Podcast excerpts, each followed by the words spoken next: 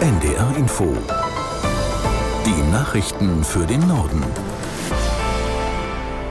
Um gleich 10.30 Uhr mit Emily Seidel. Schnee und Eis legen heute in vielen Teilen Deutschlands den Verkehr lahm. Der Deutsche Wetterdienst hat vor allem für den Süden und die Mitte Deutschlands extremes Glatteis angekündigt. Auch hier im Norden warnt die Behörde für heute und morgen vor starkem Schneefall. Julia Faltermeier aus der NDR Nachrichtenredaktion berichtet über die Lage in Norddeutschland. Vor allem im Süden Niedersachsens könnte es problematisch werden. Für den Raum Göttingen rechnet der Deutsche Wetterdienst mit 10 bis 20 Zentimeter Neuschnee. In Hamburg ist der Winterdienst seit heute Nacht im Einsatz.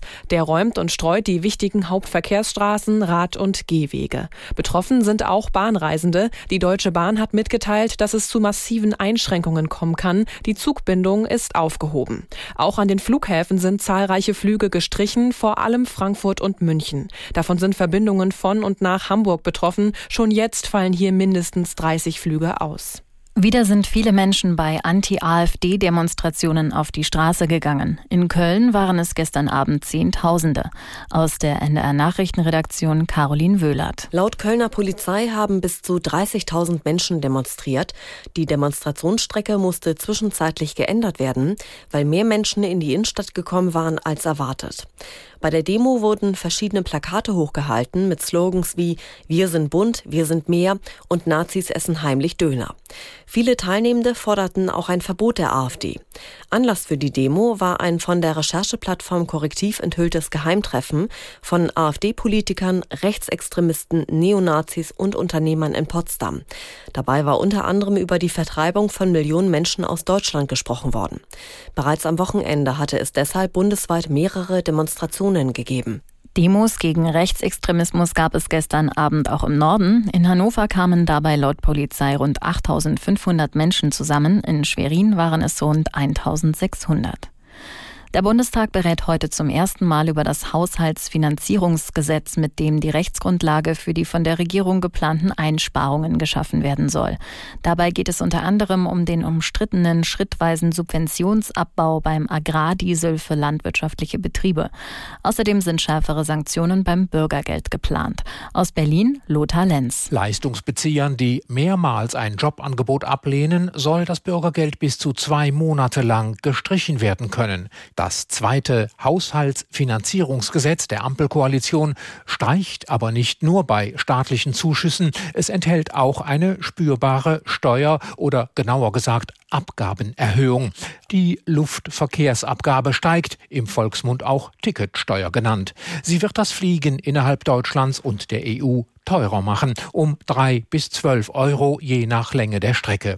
Wenn der Bundestag die neuen Sparmaßnahmen beschließt, dann kann bis Anfang Februar auch der Haushalt selbst verabschiedet werden und die Ampel hat wieder Geld zum Regieren. Die Bundesregierung hat im vergangenen Jahr den Export von Kriegswaffen im Wert von rund 20 Millionen Euro nach Israel genehmigt. Das geht aus einer Antwort des Wirtschaftsministeriums auf eine Anfrage der Bundestagsabgeordneten Dedalen Dardelen vom Bündnis Sarah Wagenknecht hervor.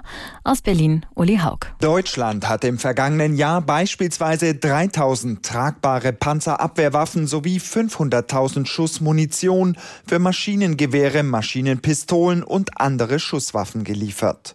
Bereits Anfang Januar hatte das zuständige Wirtschaftsministerium zudem bekannt gegeben, dass 2023 insgesamt Rüstungslieferungen an Israel über rund 327 Millionen Euro genehmigt wurden. Die meisten Genehmigungen entfallen auf Fahrzeuge, Technologie und Entwicklung sowie die Wartung und Reparatur von Waffen. Der größte Teil der Exporterlaubnisse wurde vor der Terrorattacke der Hamas am 7. Oktober erteilt. Frankreichs Präsident Macron will mit einem weit gefächerten Maßnahmenkatalog das Vertrauen der Franzosen zurückgewinnen. Die Regierung prüft nach seinen Worten unter anderem die Einführung von Schuluniformen oder eine Überarbeitung der Regelungen für Elternurlaub. Macron sagte außerdem, er werde seine Regierung auffordern, eine Reihe liberaler Reformen einzuleiten, um die Wirtschaft anzukurbeln. Frankreich müsse ermutigt werden, mehr zu produzieren und innovativer zu sein. Der Bundesgerichtshof hat ein Urteil gegen einen Universitätsprofessor in Göttingen wegen Nötigung in Teilen aufgehoben.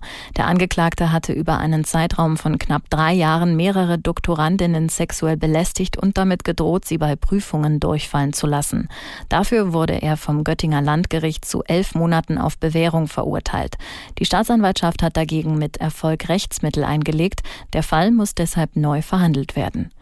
Das waren die Nachrichten.